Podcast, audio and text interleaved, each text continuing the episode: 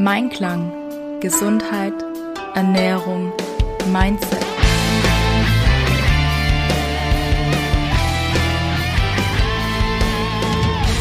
Mit Ann-Kathrin Seidler. Herzlich willkommen zu dieser Podcast-Folge. Schön, dass du dir wieder die Zeit nimmst, mir zuzuhören. Mein Name ist Ann-Kathrin Seidler und ich bin der Host dieses Podcasts. Und ich möchte mit dir heute über gute Vorsätze sprechen und ob diese guten Vorsätze dir dienen oder ob sie dich eher behindern, darin an dein Ziel zu kommen. Ja, wenn du die Folge hörst, ist es Mitte, Anfang Januar. Und vielleicht hast du auch zum Jahreswechsel dir ein paar Dinge vorgenommen. Vielleicht hast du dir auch dieselben Dinge wie in den letzten fünf, sechs, sieben Jahren vorgenommen. Also ich finde es immer ganz witzig, wenn ich so Listen finde von mir, wo ich so Sachen aufgeschrieben habe, die ich gerne im nächsten Jahr anders haben möchte. Ähm, habe ich es meistens nur geschafft, so drei, vier Sachen tatsächlich umzusetzen und der Rest steht halt nach wie vor da und wird halt ins neue Jahr mitgezogen. Was aber vollkommen in Ordnung ist, weil ich mir da einfach mittlerweile auch zugestehe zu sagen, ja gut, das war halt nicht wichtig genug, das hatte dann wohl doch keine Priorität. Oder aber, okay, eigentlich weiß ich gar nicht, wieso ich das überhaupt aufgeschrieben habe, weil eigentlich äh, war das für mich nie attraktiv, das zu erreichen. Und darüber möchte ich heute auch mit dir reden. Also ich bin ja im Ernährungs- und Gesundheitsbereich tätig und da sehe ich das ganz, ganz oft oder erlebe das auch, dass dann so dieses Alles- oder Nichts-Prinzip gilt. So, okay, ab dem ersten Essen esse ich nie wieder Zucker. Und das hält dann so ein paar Tage, Wochen oder vielleicht auch Monate an, je nachdem, wie wichtig dir so dieser Vorsatz ist. Und irgendwann kommt aber meistens so der Punkt, wo es dann doch kippt und man in alte Gewohnheiten zurückfällt. Und es kann halt verschiedene Gründe haben, warum das so ist was ähm, bei so rigiden Zielen ist, wie ich esse das nie wieder, ist halt einfach, dass es keinen Spielraum zulässt. Also sobald du halt dann doch irgendwas mit zum Beispiel Zucker isst, dann hast du ja deinen Vorsatz gebrochen. Und was dann folgt, ist ja meistens so dieses, ah ja, jetzt habe ich hier schon zwei Gummibärchen gegessen, dann ist ja eh wurscht, dann esse ich halt die ganze Tafel und dann noch hier, äh, die ganze Tüte und dann noch eine Tafel Schokolade hinterher oder so. Und das ist halt so ein bisschen, ähm, schwierig, dann damit auch richtig umzugehen. Weil im Endeffekt geht's den meisten ja nicht darum, dass sie jetzt nie wieder Zucker essen, sondern sie möchten ja mit dieser Maßnahme was erreichen. Meistens ist es eine Gewichtsreduktion oder vielleicht, dass sie ihren Zähnen was Gutes tun wollen und da einfach kein Zucker mehr zu sich nehmen. Oder dass sie merken, okay, ich vertrage Zucker eigentlich gar nicht so gut, ich kann dann vielleicht gar nicht gut schlafen oder ich krieg äh, die ganze Blähungen davon oder sonst irgendwas. Und dass sie deshalb diesen Vorsatz treffen. Oder aber, dass jemand, der ihnen nahe steht oder jemand, den sie bewundern, also ein Familienmitglied oder irgendein Star oder Promi oder so, jetzt sagt, ja, ich verzichte jetzt auf Zucker und man möchte dann dieser Person vielleicht so ein bisschen nacheifern und sagen, hey, ich kann das ja auch oder schau mal, ich mache das genauso, guck mal, wie toll ich das kann und da vielleicht auch so ein bisschen Anerkennung bekommen.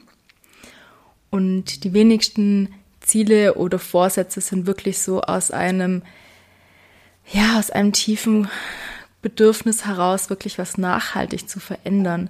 So, ja, das wäre jetzt ganz nett, wenn ich kein Zucker mehr esse, weil dann nehme ich so sechs Kilo ab und das wäre ja ganz cool, dann passe ich wieder hier in die Hose rein zum Beispiel.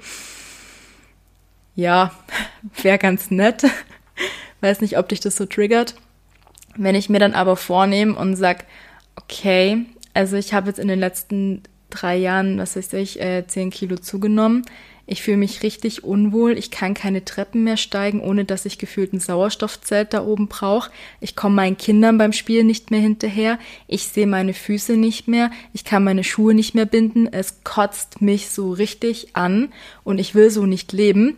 Ich möchte mich jetzt gesünder ernähren, damit ich auch gesund alt werden kann und damit ich jetzt hier keine Ahnung, äh, wenn du ein Ziel hast, zum Wandern zu gehen, da den Berg besteigen kann.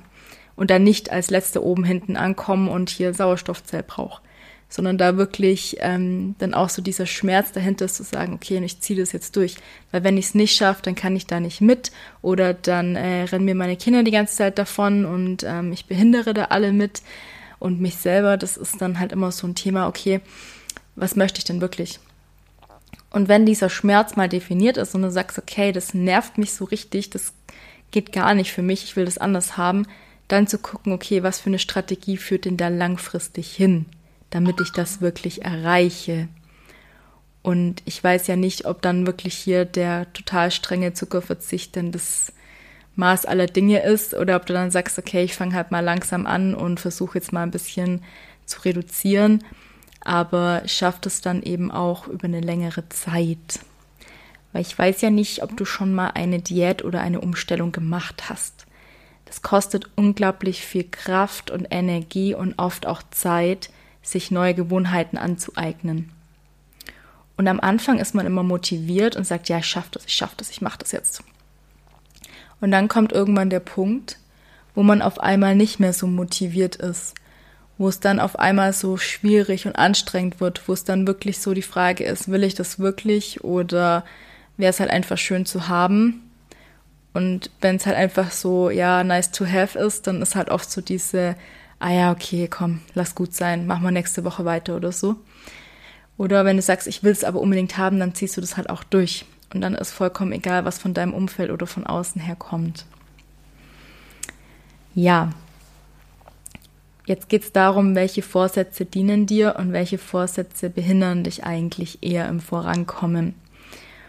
Und was ich halt ganz, ganz viel erlebe, ist, dass im Januar vor allem die Fitnessstudios überquellen, dass die Leute einem die Bude einrennen, dass auf einmal alle abnehmen wollen. Und dann ähm, sind sie ein, zwei, vielleicht auch drei Monate da und dann sind sie nie wieder gesehen. Und im nächsten Jahr stehen genau dieselben Leute wieder da. Und ich finde das so total schade, weil da einfach so diese Freude auch gar nicht da ist. Also wenn ich eine Sportart finde, die mir total Spaß macht, auf die ich Lust habe, wo ich gerne hingehe, dann ist das für mich auch gar keine große Motivation, dahin zu gehen, sondern ist es eher so total schade, wenn ich mal aus welchen Gründen auch immer nicht kann. Ne? Also so das Gegenteilige.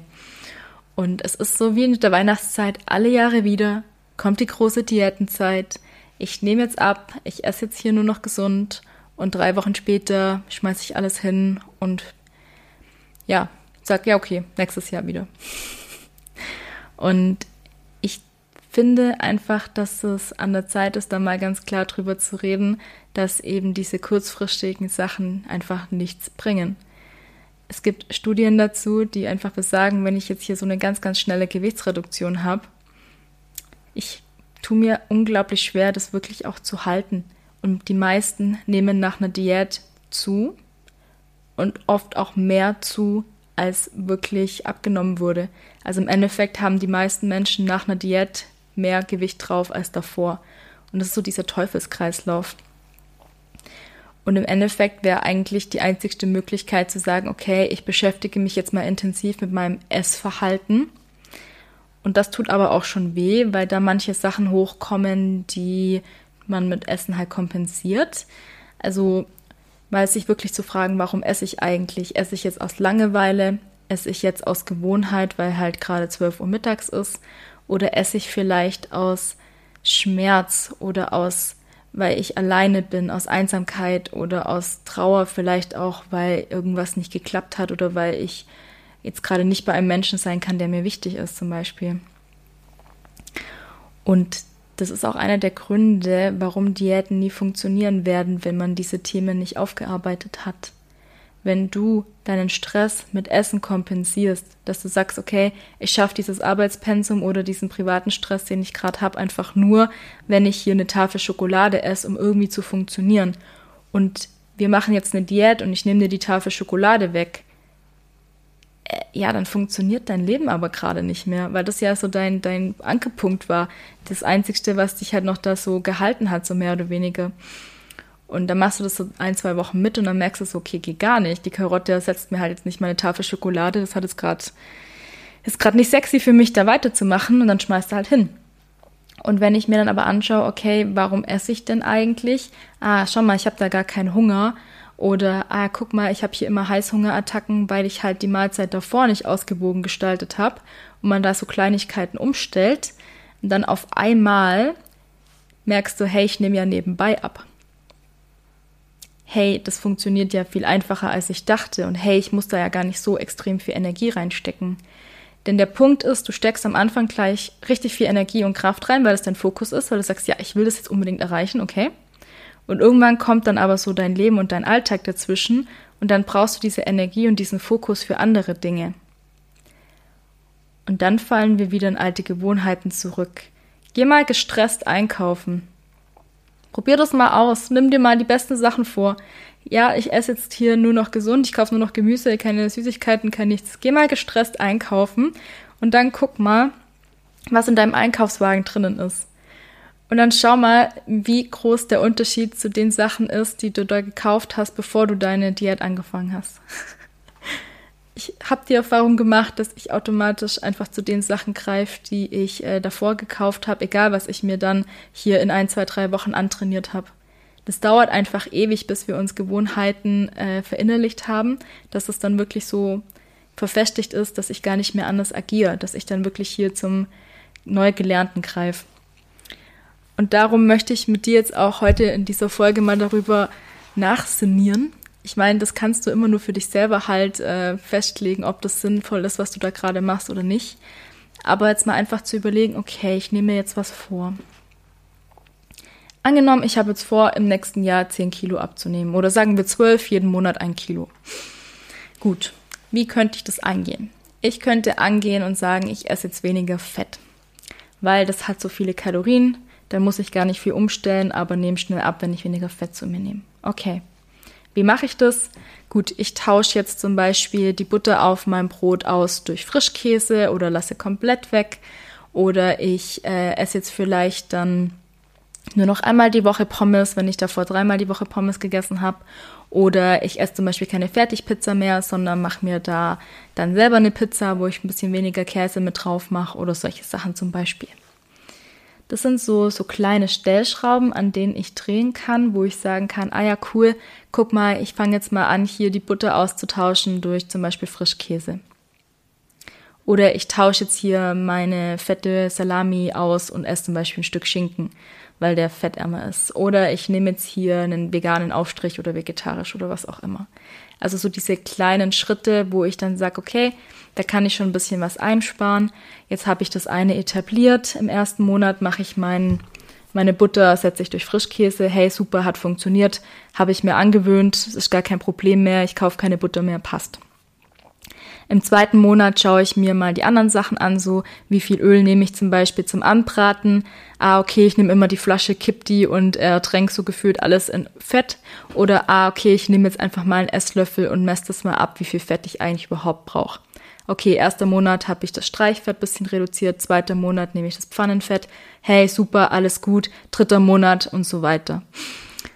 Das ist eine nachhaltige Strategie das ist was, was du Schritt für Schritt umsetzen kannst, wo du dann merkst, so, hey, ich muss, um zum ersten Mal hier Gewicht abzunehmen, gar nicht so viel machen, weil mein Grundumsatz einfach noch sehr hoch ist, weil der ja von meinem aktuellen Gewicht abhängig ist. Da werden wir nächste Woche ein bisschen was zu hören. Ähm, also, falls du das jetzt noch nichts sagt oder so, kein Problem, hör einfach in die nächste Folge mit rein. Ähm, aber jetzt muss ich dann, weil ich die eine Gewohnheit etabliert habe, jetzt ein bisschen abgenommen habe, muss ich jetzt nochmal was anderes machen, um weiterhin abzunehmen, also dran zu bleiben. Und das ist halt ein nachhaltiger Prozess, wo du halt einfach sagen kannst, okay, in kleinen Schritten gehe ich vorwärts. Das ist aber halt nicht so sexy wie, hey, in äh, acht Wochen nimmst du zehn Kilo ab oder so. Hm, nö, aber ich möchte ja am Ende des Jahres zwölf Kilo weniger haben. Das ist ja so mein Ziel. Und deshalb dürfen da auch äh, nachhaltige Schritte her ja, was könnte ich mir noch vornehmen? Okay, ich reduziere jetzt zum Beispiel ähm, meinen Kaffeekonsum, weil ich merke so, hey, mir tut es gar nicht so gut. Ich äh, bin nachts total äh, aufgedreht, ich kann gar nicht schlafen, irgendwie tut mir das nicht gut. Ja, okay, wenn du jetzt ein Kaffee-Junkie zum Beispiel bist und äh, zehn Tassen Kaffee am Tag trinkst und ich dir jetzt sag, ja gut, du trinkst jetzt gar keinen Kaffee mehr. Ja, was meinst du, wie es dir damit geht? Verstehst du das Prinzip von allem oder nichts? Du kannst jetzt auch sagen, ich nehme den kompletten Kaffee raus, aber was passiert? Du bist wahrscheinlich erstmal total krummelig, dein Umfeld wird sich bedanken und äh, kommst vielleicht auch gar nicht mehr in die Gänge und suchst dir dann halt eine Ersatz, äh, Droge hört sich jetzt so hart an, aber eine Ersatz, ein Ersatzkonsummittel dann steigst du vielleicht auf Zucker um oder steigst du dann vielleicht auf äh, was auch immer um, was dir dann trotzdem halt diesen selben Stoff gibt. Die Frage an sich ist halt, wieso trinkst du denn so viel Kaffee?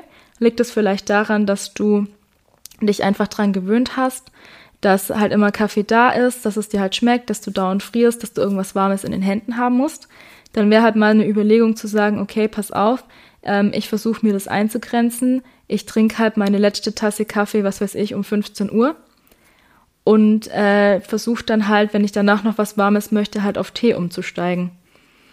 Um mich dann halt systematisch langsam nach unten zu schrauben.